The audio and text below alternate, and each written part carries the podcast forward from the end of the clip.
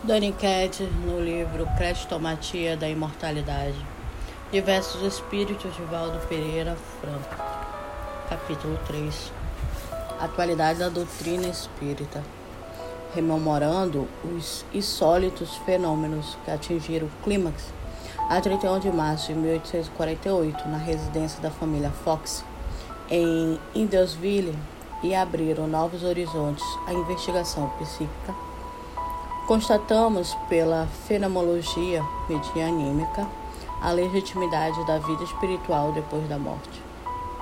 Do fenômeno incipiente, a princípio, a doutrina consoladora dos espíritos, codificada por Allan Kardec, a um verdadeiro pego. E nesses ensinos revelados pelos imortais, reaparecem as velhas doutrinas filosóficas e religiosas que ampliaram os horizontes do pensamento humano sobre a vida além do túmulo. Inicialmente, para que se pudessem firmar os valores imortalistas à luz da razão, sensitivos excepcionais e investigadores valorosos foram chamados à experimentação durante decênios de labor exaustivo. Controles especiais, engenhos ardilosos, precauções extremadas precediam sempre aos experimentos, procurando por cobro a quaisquer tentativas de fraude nos processos de investigação. Em todo lugar, porém, a linguagem dos fatos atestava cientificamente a veracidade do fenômeno, que abriu as portas à doutrina propriamente dita.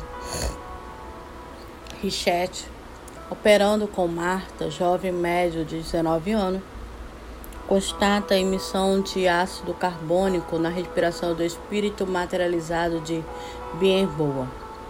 Crox, experimentando a adolescente Florência Cook, mede as pulsações do fantasma Kate King. Lombroso, através da média Eusápia Paladino, embriagada em Gênova, vê o espírito materializado de sua genitora.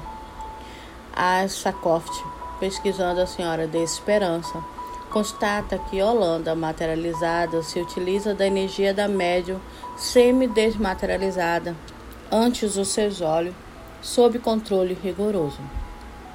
Longe e Islop dialogam com o espírito Pinuit incorporado nas sessões da senhora Pipe.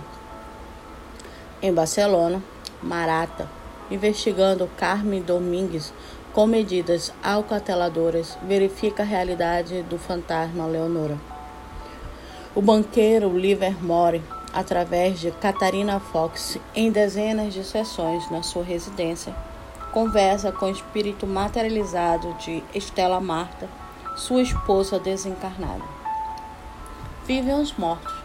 São identificáveis os fantasmas, apresentando-se poderáveis, conto-lhe as pulsações modela o silício, os pés, mãos e face. São extraídos resíduos ectoplasmáticos, medem-lhes a força com dinamômetros, fotógrafos e em todas as pesquisas a vida triunfa sobre a morte.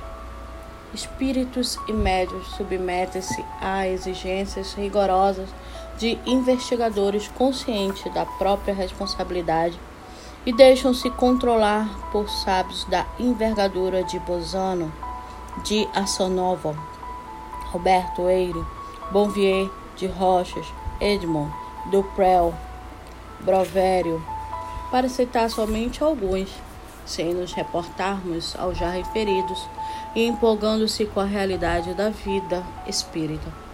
Monografias e relatórios, atas e documentos são apresentados às sociedades e academias, e o mundo toma conhecimento da era do espírito. No entanto, embora todo esse material valioso, reunido em anos de cuidadoso e fatigante trabalho, de pouco proveito seria para a humanidade, não fosse Allan Kardec, o eminente missionário que, através da sensibilidade das discretas senhoritas Japt, Carlotte e das meninas Balde, interrogando os imortais, codificou o Espiritismo, oferecendo a um homem abençoado roteiro para a sua jornada na Terra. Hoje, mais de 100 anos decorrido, após o fenômeno de Indesville e rememorando os insólitos raps que ensejaram uma nova era para a pesquisa da vida espiritual. Encontramos na doutrina espírita a fórmula sempre atual para equacionar os complexos problemas da alma humana ainda atribulada e inquieta, no momento em que o homem atravessa a atmosfera em busca de outros portos no infinito.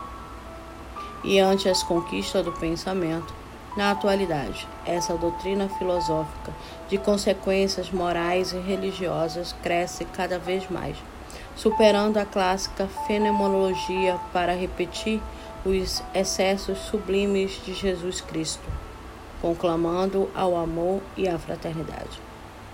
Piedade para com os infelizes, esquecimento de todas as ofensas, perdão a todos os males.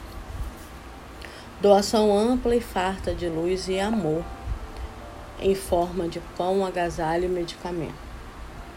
Renúncia como um clima necessário à evolução trabalho infatigável. Eis o apelo do mundo maior. Doutrina espírita hoje é evangelho vivo e atuante junto aos corações angustiados e afligidos. É por essa razão que, acima do fenômeno mediúnico puro e simples, está a doutrina espírita como pedra de toque que desgasta o erro e permite fulgure a verdade, rasgando clareiras na treva densa da ignorância, apontando céus formosos para o futuro. E enquanto ruge a tormenta desenfreada, avassalando tudo, cultivemos no Espiritismo o diamante sem jaça da verdade, situando no íntimo dos corações, vivendo integralmente os ensinos de Jesus.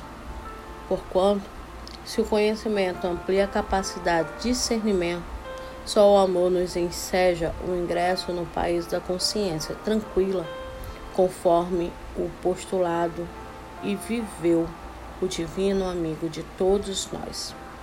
José Pititinga. Aqui ele nos chama a reflexão final. Mesmo com toda a intelectualidade espírita, ainda se faz necessário amar compreender o amor, auxiliar, estar, vivenciar.